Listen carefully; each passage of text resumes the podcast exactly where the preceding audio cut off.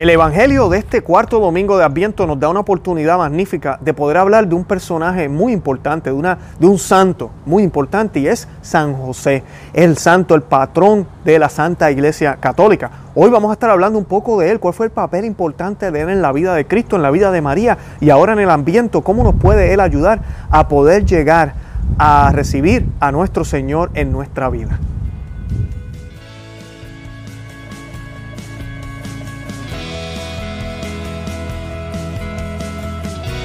Bienvenidos a Conoce, Ama, Vive tu Fe. Este es el programa donde compartimos el Evangelio y, profundizamos en las bellezas y riquezas de nuestra fe católica. Les habla su amigo y hermano Luis Román y quisiera recordarles que no podemos amar lo que no conocemos y que solo vivimos lo que amamos. En el cuarto domingo de este em, Adviento vamos a estar leyendo un pasaje de la Biblia que nos toca el personaje de San José. Y es importantísimo porque pues, de San José no se dice mucho, las escrituras no nos hablan mucho de él, pero es uno de los personajes, uno de los santos más importantes de la historia. San José, para que sepan, es el patrono universal de la iglesia. San Mateo, y esto lo pueden buscar, San Mateo 1.16, llama a San José el hijo de Jacob. San Lucas 3.23 dice que el padre de él era Elí.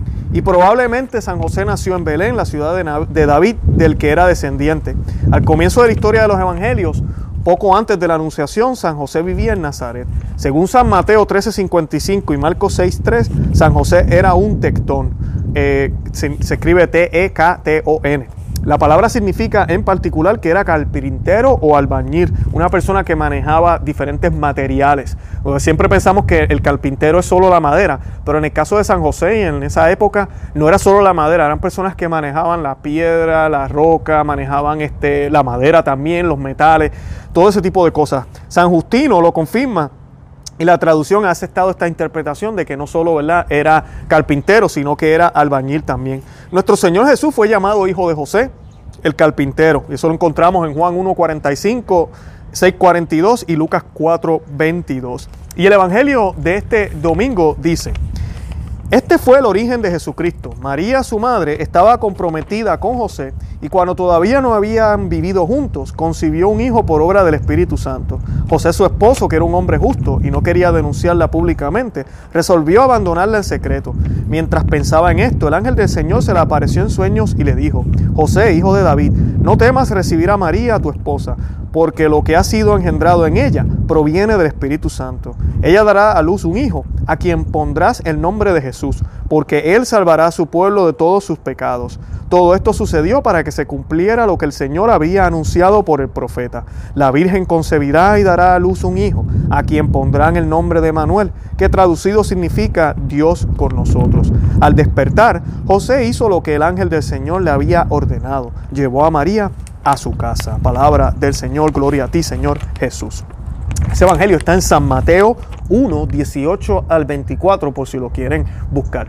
Y yo pues me voy a enfocar más en la figura de San José en el día de hoy, para que podamos meditar un poco quién era San José y cómo su ejemplo y su actitud nos puede ayudar a nosotros a poder recibir al Señor en nuestras vidas, que nazca en nuestros corazones y que así podamos entonces caminar el camino de la cruz como lo hizo Él. Y San José, ¿verdad? Eh, yo lo voy a estar viendo hoy a la luz de los padres de la iglesia, voy a estar utilizando algunos de ellos, eh, voy a estar ah, leyendo algunas citas para que podamos meditar este Evangelio. Y comenzando con el primero, dice María, su madre, estaba comprometida con José y cuando todavía no habían vivido juntos, concibió un hijo por obra del Espíritu Santo. San Jerónimo dice sobre esto, ¿por qué Cristo es concebido de una virgen desposada y no de una simple virgen? Excelente pregunta, ¿no? Por tres razones nos dice San Jerónimo. La primera, para que por la genealogía de José se supiese el origen de María. La segunda, para que los judíos no la apedreasen como adúltera. Y la tercera, para que al huir a Egipto tuviese quien la consuele. El mártir Ignacio aduce otra razón, para ocultar al demonio el parto de María y que siempre creyese que Cristo había sido engendrado no de una virgen, sino de una mujer casada. Esas fueron las palabras de San Jerónimo. Esa primera línea del Evangelio que estamos leyendo hoy, ¿verdad? Es una línea corta y a veces como que uno la lee extremadamente rápido, pero dice eso, dice muchísimo. Dice que María estaba comprometida, pero todavía no habían vivido juntos y concibe un hijo por obra del Espíritu Santo. Es importantísima y hace eco de la profecía, ¿verdad? De que nuestro Señor iba a venir de una virgen. Ahora, esta virgen fue desposada y como ya nos dijo San Jerónimo, hay tres razones por las cuales el Señor quiso que fuera de esta manera.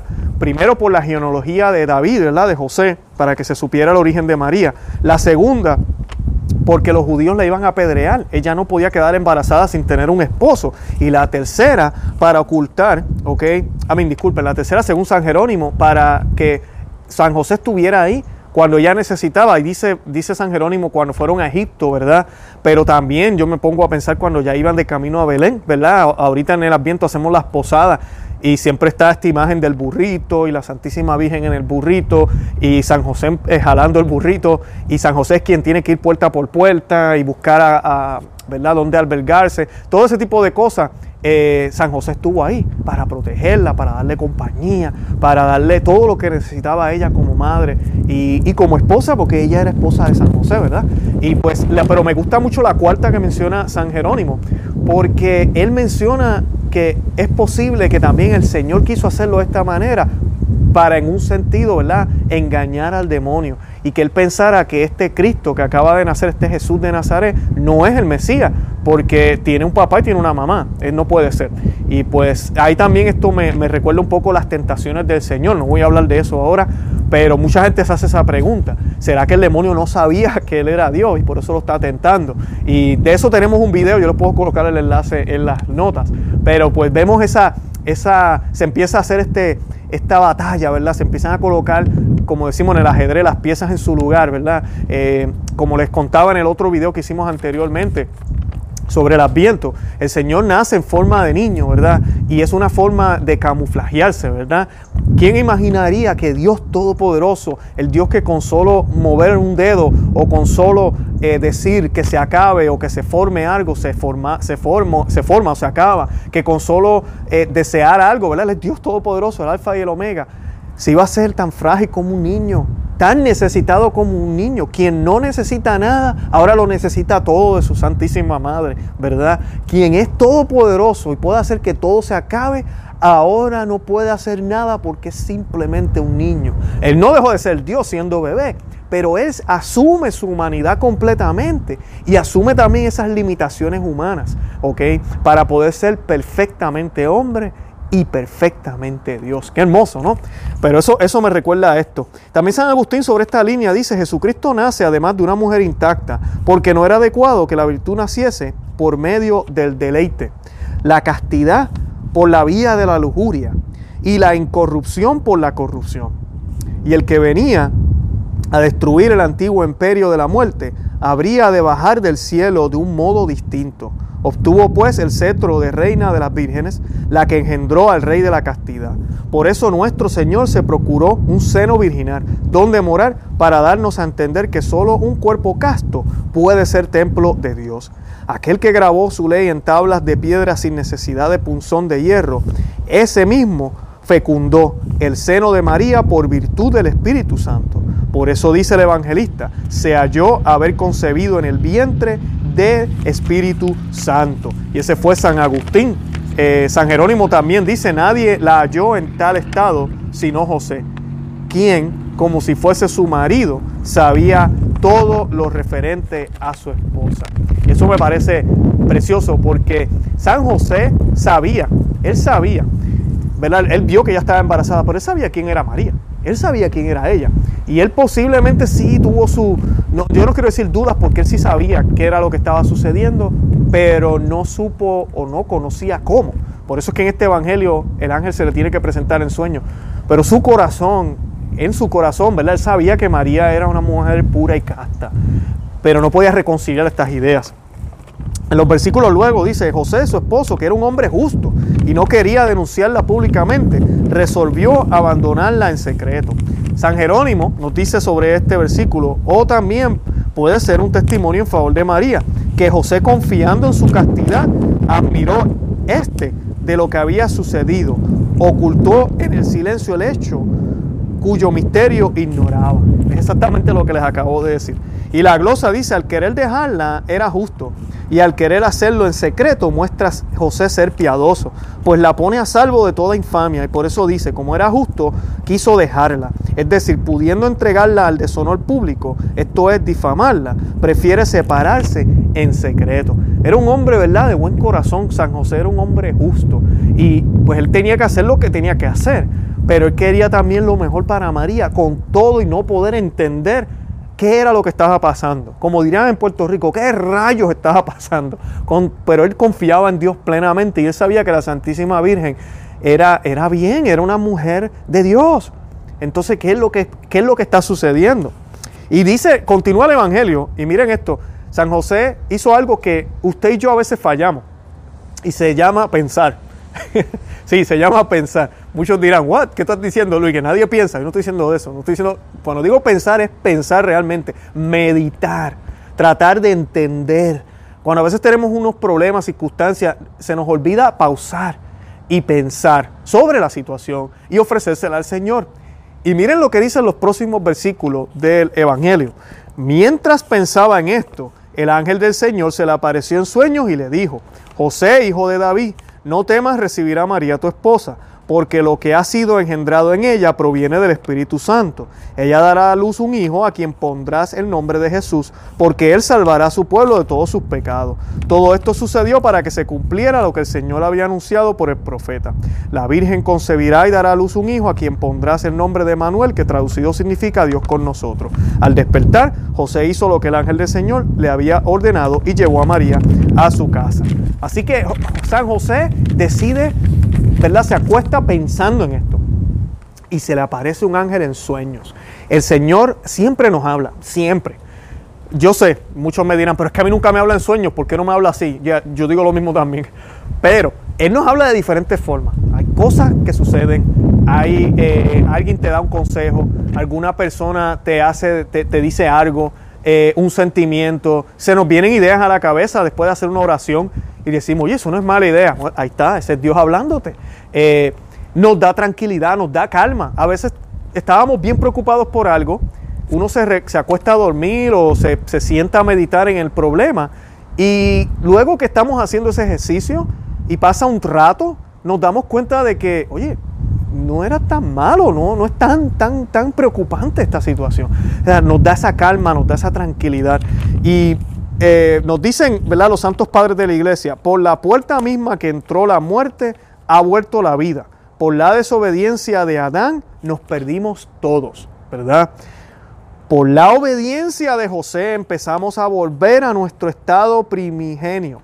Por eso se nos recomienda la gran virtud de la obediencia por estas palabras. Y despertando José del sueño, hizo como el ángel del Señor le había mandado. Y es importante ya escuchamos la palabra del Señor, ya escuchamos, ya tenemos una respuesta, vino a través de una persona, de algo que leímos, de un video por acá por YouTube, de donde haya venido la respuesta. Ahora tenemos que hacer lo que escuchamos.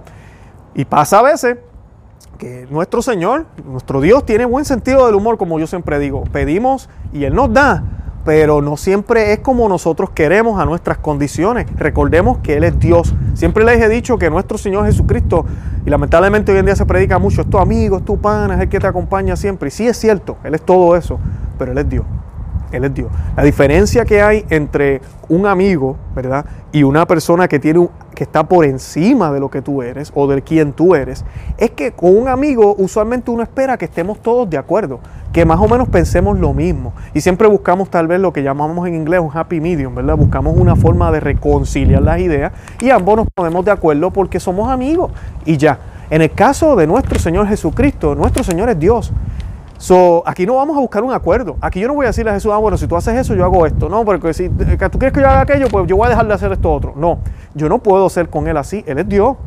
Él es el que manda. Sí, es mi amigo, pero Él es el que manda. Yo no soy el que tengo que darle órdenes a Él. Yo no tengo derechos aquí por ser yo cristiano, católico, por, por ir a misa todos los domingos. No, Él es quien decide y Él es el que sabe qué es lo más conveniente para nosotros. Y San José escuchó el mensaje y le dijo, recoge al niño y vete, ¿verdad?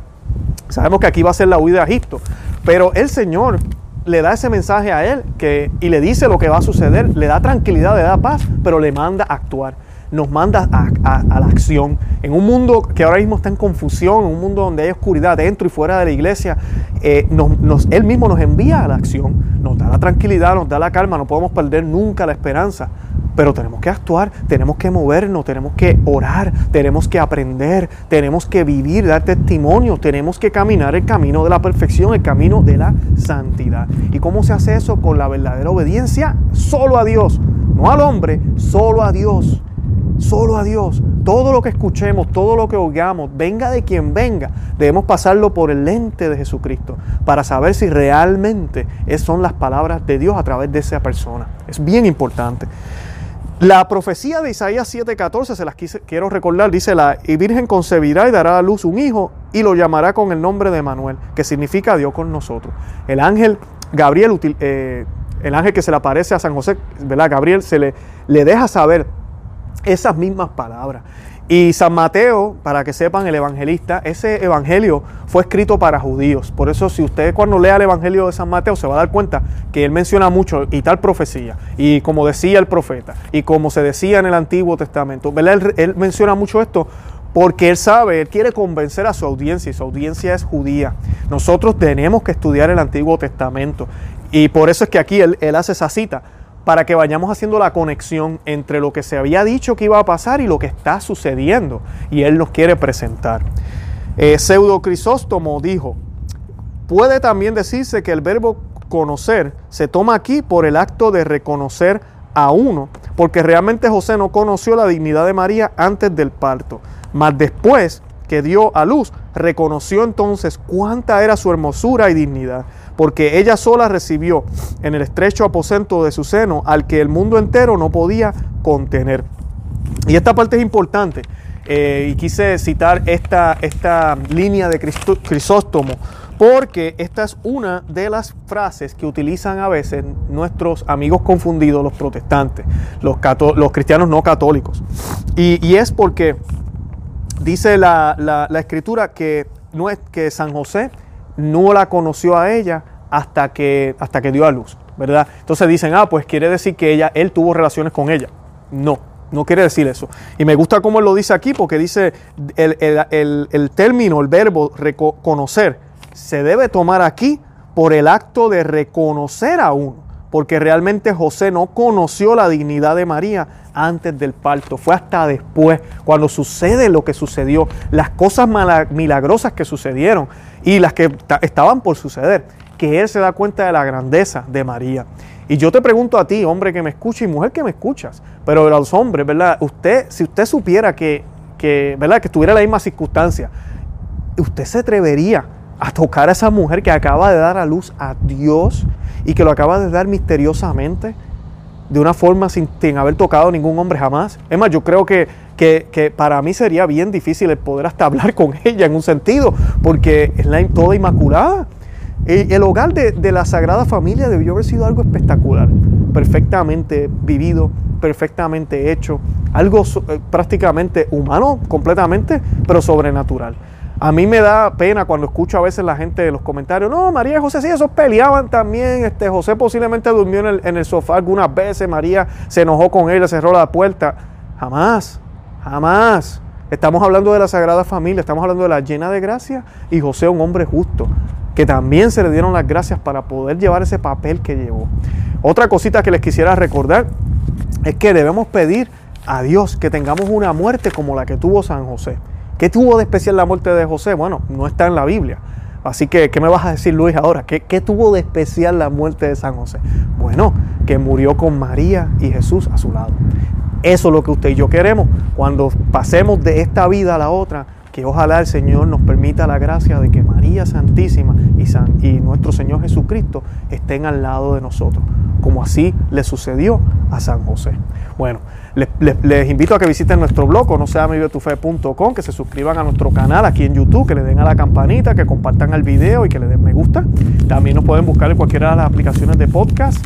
Y además de eso, estamos en todos los medios sociales: Facebook, Instagram y Twitter. Y nada, los amo en el amor de Cristo y Santa María, ora pro nobis.